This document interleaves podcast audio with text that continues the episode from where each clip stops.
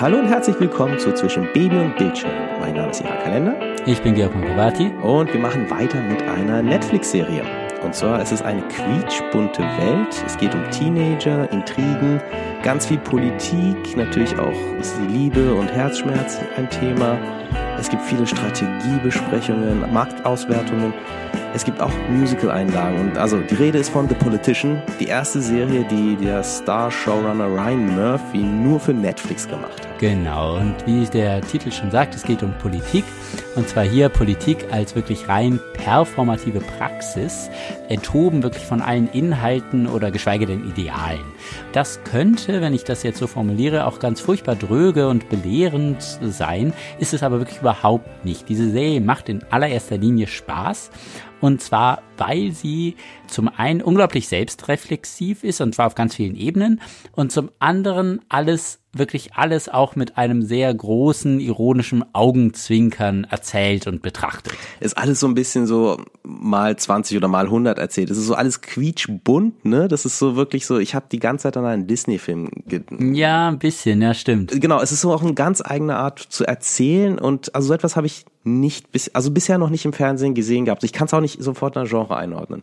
Die Teenagerzeit für mich passt einfach sehr gut zu dem Thema, weil ständig ab Folge 1 auch ständig diese Sinnfragen und die Selbstzweifel von der Haupt Hauptfigur immer wieder thematisiert werden, also auch immer wieder da sind. Die stehen auch einfach im Mittelpunkt der Serie. Ja, genau. Also es geht einfach um ihn, um ihn, wie wird er zum Politiker, aber gleichzeitig eben geht es ja nicht nur um einen Menschen, wie er zum Politiker wird, sondern es geht auch um eine Teenagerfigur, also um seine Unsicherheiten und wie er versucht, in der Mitte an die Welt anzuknüpfen. Eben, es geht darum, dass der Protagonist, der ist Peyton, der will unbedingt einmal Präsident der USA werden. Das formuliert er auch so gleich in der allerersten Szene. Und ein erster Schritt dorthin, für ihn zumindest, ist es, Schülersprecher seiner Highschool zu werden, so wie irgendwie einige Präsidenten vor ihm. Er hat sich da irgendwie so Biografien durchgelesen genau. und die letzten, was weiß ich, sechs Präsidenten waren alle irgendwie Schülersprecher ihrer Highschool, deswegen will er das auch werden. Und sein Wahlkampf, den er dann startet, wird wirklich mit allen Mitteln eines echten professionellen Wahlkampfs geführt, also inklusiv genau von Hochrechnungen und mathematischen Wähleranalysen und äh, Befragungen, alles, das ganze Pipapo, genau. Diese hochprofessionelle Wahl der Mittel bildet, finde ich, einen finde ich einen wunderschönen Kontrast zu dem, worum es hier geht. Es geht darum, Schülersprecher zu werden, ja. Und ähm, ich habe das zum einen vielleicht auch wirklich als Kommentar auf die aktuelle Situation ein bisschen vielleicht der Jugendlichen gelesen, die ja wirklich so professionelle Kommunikationsmittel wie noch nie zur Verfügung haben. Aber das, was dann kommuniziert wird, der Inhalt, ist sehr oft, seien wir ehrlich, banales, narzisstisches äh, Katzenvideo-Zeug. Genau, das wird ja hier auch so ein bisschen so hochgefahren. Also das, was du, ich glaube, das, was du auch meinst, ist so ein bisschen, es wirkt so wie, als ob man mit Kanonen auf Spatzen schießen würde. Ganz genau, ja. Es sind einfach nur Teenager und dann irgendwie werden sie aber so in Hochrechnung Wahlanalysen und Hochrechnungen einbezogen und müssen siebenmal am Tag sagen, wen sie wählen wollen. Dabei ist nur ein Schülersprecher, der nichts wirklich, also keinen auch nicht so große zu leisten hat. Robert muss sich also, wie das so ist, halt so ein bisschen verstellen. Er hat nicht so wirklich so ein so ein Inhalt, er steht nicht für etwas, sondern er muss es irgendwie allen recht machen. Das ist irgendwie dieser, dieser glatte Politikertyp, der da so zutage tritt, ne? Genau, und ich, aber darunter leidet er ja auch ganz stark. Also diese Angst, die ihn wirklich ja immer wieder beschleicht, ist die Frage, ob habe ich überhaupt echte Gefühle? Oder ist alles an mir nur irgendwie möglichst wählbare Oberfläche? Äh, gut, wahrscheinlich könnten wir, wenn wir wollen, wollen wir aber nicht bis zu Descartes zurück und irgendwie die Frage, wann ist man eigentlich eine Maschine, wann ist man ein Mensch? Aber ich glaube, für unseren Horizont reicht komplett Blade Runner. Also die Frage, die sich hier eigentlich im Grunde immer wieder stellt, ist Peyton ein Mensch oder ein Replikant mit implantierten Gefühlen und Ambitionen im Grunde? Das Intro macht es ja eindeutig. Also er wird jemand aus Holz geschnitzt und damit Farbe beschmiert. So eine Pinocchio-Assoziation auch. So ein der, der, der echte Junge. Also wann wird man zum echten Jungen quasi? Ganz genau. Aber das gleichzeitig auch natürlich diese Assoziation an Lügen. Also was, diese Fake-Geschichte, ne? Also zwischen Lüge und Wahrheit und da, was ist das innere Ich, was wirklich ist und was muss ich nach außen tragen, damit man mich eben wahrnimmt, also mein richtiges Selbst und so. Und für mich eben auch dieser schöne Mix eben, das sind nämlich auch Teenager-Fragen irgendwo, also von Ich und Außenweltkommunikation, das sind eher so die Sinnfragen, das sind so die Sachen, die man am Anfang von diesem, wo das Bewusstsein halt so losstartet, den ersten Gang einlegt, eigentlich so sich stellt. Und oder halt auch was ganz, ganz stark, und das finde ich, deswegen äh, passt das so gut zu diesem Teenager-Milieu dann wieder zusammen, ist eben die, diese Frage nach der, nach der Performance, nach diesem performative äh, Turn, wie er in den 60er Jahren, ich, wir, wir, wir kennen es noch ganz dunkel aus dem Studium, hochgehoben wurde. Also im Grunde ist das ja die These, dass wir mit unserem Verhalten und unserer Sprache Bedeutung schaffen. Also ganz ähm, der Satz, äh, hiermit erkläre ich euch zu Mann und Frau, das ist eigentlich ja im Grunde nur ein verbaler Satz, aber damit hat man eine neue Realität geschaffen. Genauso wie hiermit vereidige ich dich zum Präsidenten der Vereinigten Staaten, ist ja eben gar auch nur ein Satz, aber verschiebt ja die Realität.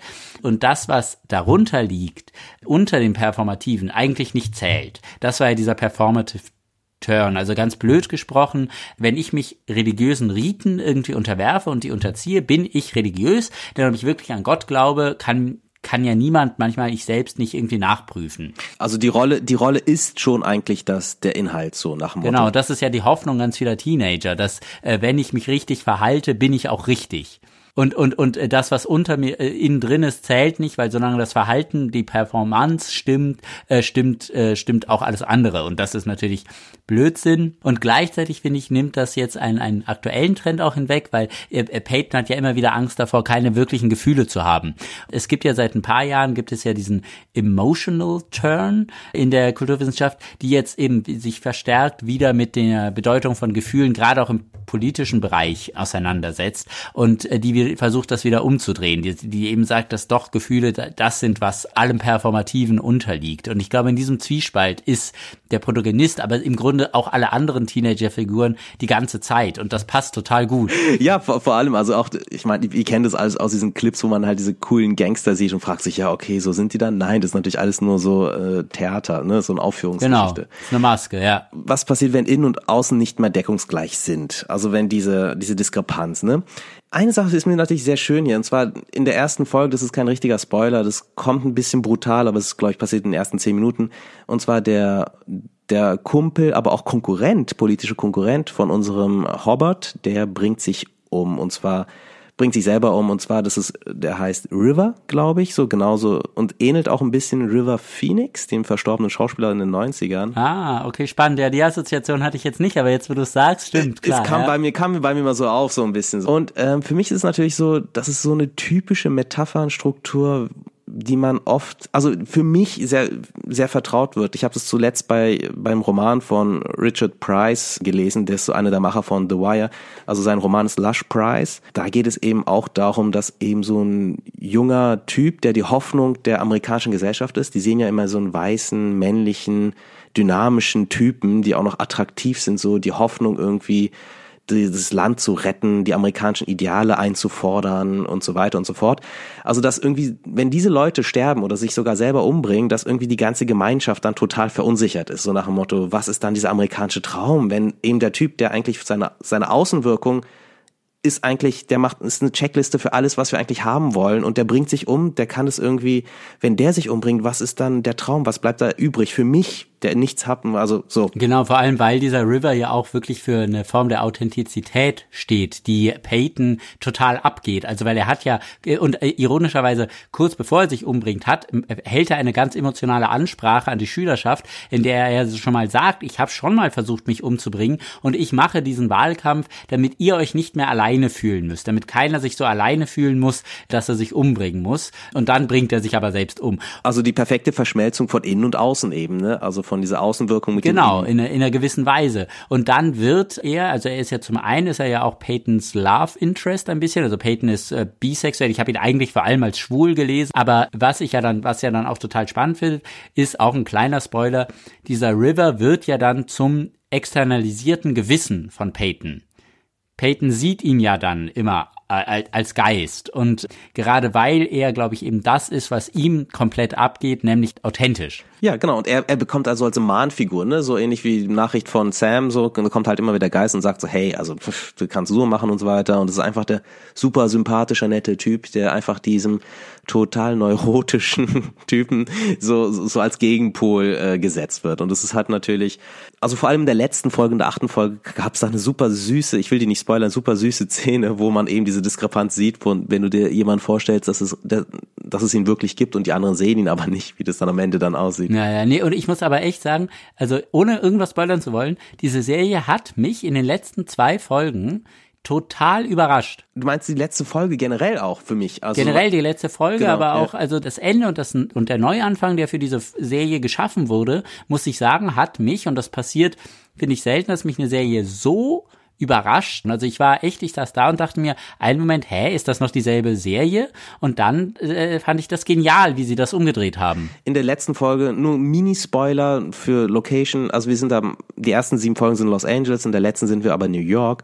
Und da merkt man plötzlich so, dass so ein ganz anderes Genre auch da ist. Also diese Polit, aus den 70ern, diese Polit-Serien, diese Agenten-Thriller und so weiter. Es kommt da mit diesem ganzen Setting, den Kostümen wird es irgendwie aufgemacht, so finde ich, auf eine ganz neue Art. Und die Serie, also die ersten sieben Folgen wirken dadurch plötzlich wie so ein Prequel oder so eine Vorbereitung für das, was jetzt mit der achten Folge und dann der nächsten Staffel kommt. Das ist irgendwie so ganz merkwürdig. Worüber wir, glaube ich, auch nochmal kurz reden müssten, da wir viel über, über Performance und echte und falsche Gefühle gesprochen haben.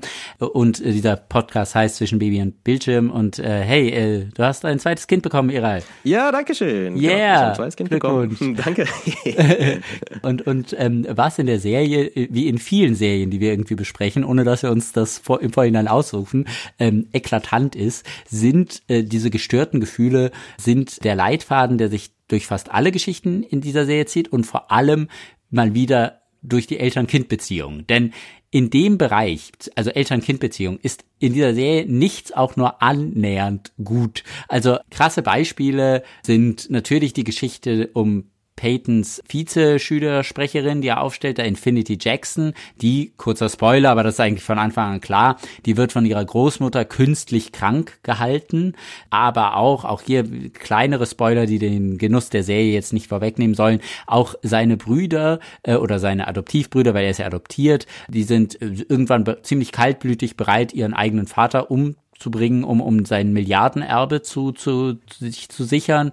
Oder aber auch die Geschichte um, um äh, seine Rivalin Astrid, die hier auch alles kleinere Spoiler, aber das äh, nimmt wirklich nichts an, an, der, an der Serie, also an dem Sehvergnügen der Serie, die bereit ist, ihren eigenen, also die als Rache ihren eigenen Vater bei der Finanzaufsicht anzeigt und aber dann ironischerweise nur so die Anerkennung ihres Vaters bekommt, der happy ist, so eine harte Tochter gezeugt zu haben und das macht ihn stolz. Also nichts, nichts an diesen Eltern-Kind-Beziehungen, außer vielleicht das Verhältnis zwischen Peyton und seiner Mutter Gwyneth Paltrow, die, muss ich sagen, überraschend gut war. Ich bin sonst kein Gwyneth Paltrow-Fan, aber hier, finde ich, hat die super funktioniert. Also diese Rolle sollte dich zu einem Fan machen. Ich fand sie, aber ich fand die ganze Zeit, seit ab Folge 1, ich will auch nicht sagen, wie es aufgelöst wird, also war mir diese Figur, dachte ich mir, boah, ist die nett, aber ist da ein Catch? Also was ist das da dran, dass sie so gut, so herzensgut, so nett, so toll ist, so, weißt du?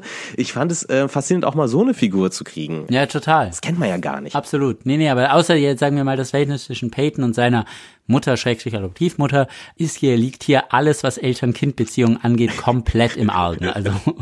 aber, genau, aber gleichzeitig ist es ja auch nicht so, dass es so, ähm, also abusive relationship, wenn wir das sagen, das, die Serie hat ja so einen leicht lockeren Erzählton, wo das halt nicht so ein Thriller ist, wo man halt nicht so psychologische Realismus so einen riesen Wert drauf legt, also wo man dann irgendwie so die Entwicklung der innere Entwicklung der Figur und wie sie sich fühlt zu ihren Eltern und so weiter bespricht, sondern zum Beispiel wenn die zwei Zwillingsbrüder versuchen da ihren eigenen Vater umzubringen, dann weiß man schon, dass sie schon halb scheitern werden, weil die so dumm sind und es irgendwie nicht hinkriegen und auch die Entwicklung ihrer Gefühle so platt und plump ist, dass man weiß, es ist klar, klar ironisch, satirisch angelegt. Also soll gar nicht erst, man soll gar nicht in die Versuchung kommen, das irgendwie psychologisch nachzuempfinden und zu deuten.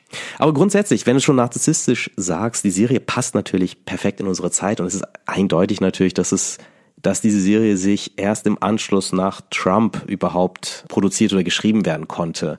Für mich war das jetzt noch nie so überraschend, was jetzt diese Serie eigentlich sein soll als Netflix-Serie. Also ich konnte mir keinen Reim drauf machen, weil ich es auch nicht in wirklichen Genre einordnen konnte. Also es gibt Musical-Einlagen und zwar verdammt gute.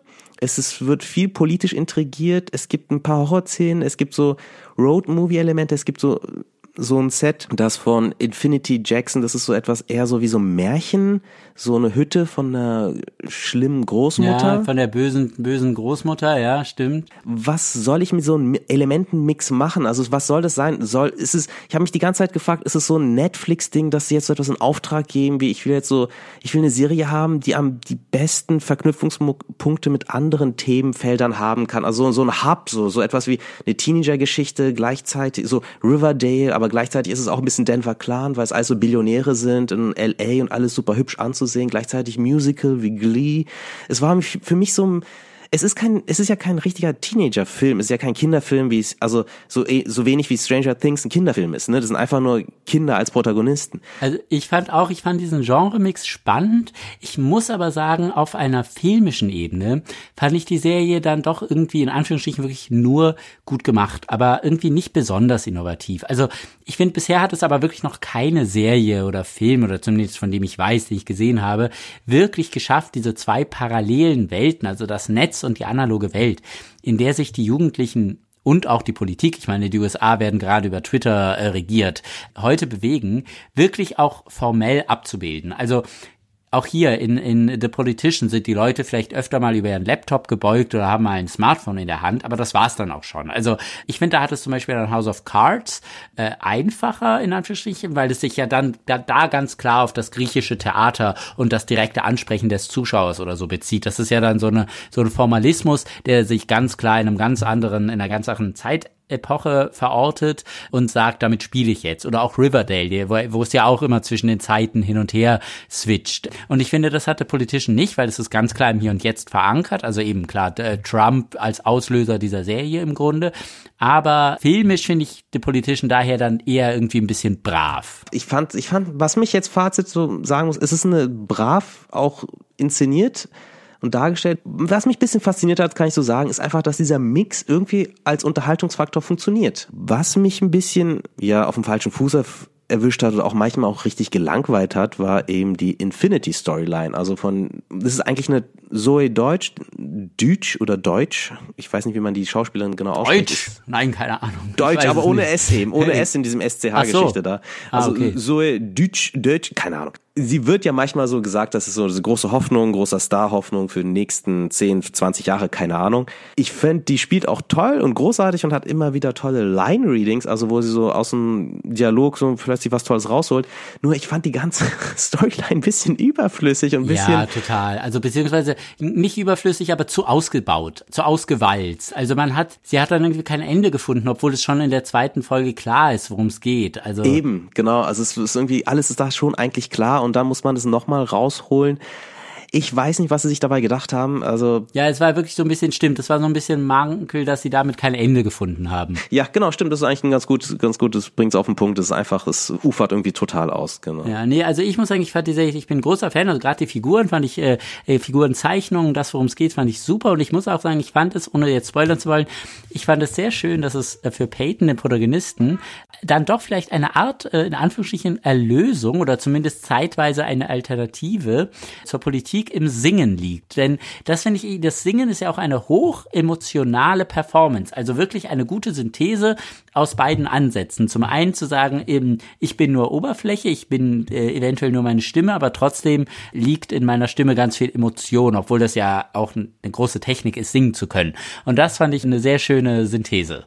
Ich hätte wissen sollen, dass du als italienischer Opernsänger, Liebhaber sagen, so etwas sagen würdest. Ja. ja, auf alle Fälle. Also ich, ich fand es toll. Ich bin auch gespannt auf die zweite Staffel. Ja, ich auch. Na dann, vielen Dank fürs Zuhören. Das war zwischen Bibi und Bildschirm. Mein Name ist Ira Kalender. Ich bin Georg Markovati. Und wir hören uns schon sehr bald wieder. Vielleicht sogar noch einmal vor dem neuen Jahr. Das wäre doch gut. Bis bald. Ciao. Tschüss.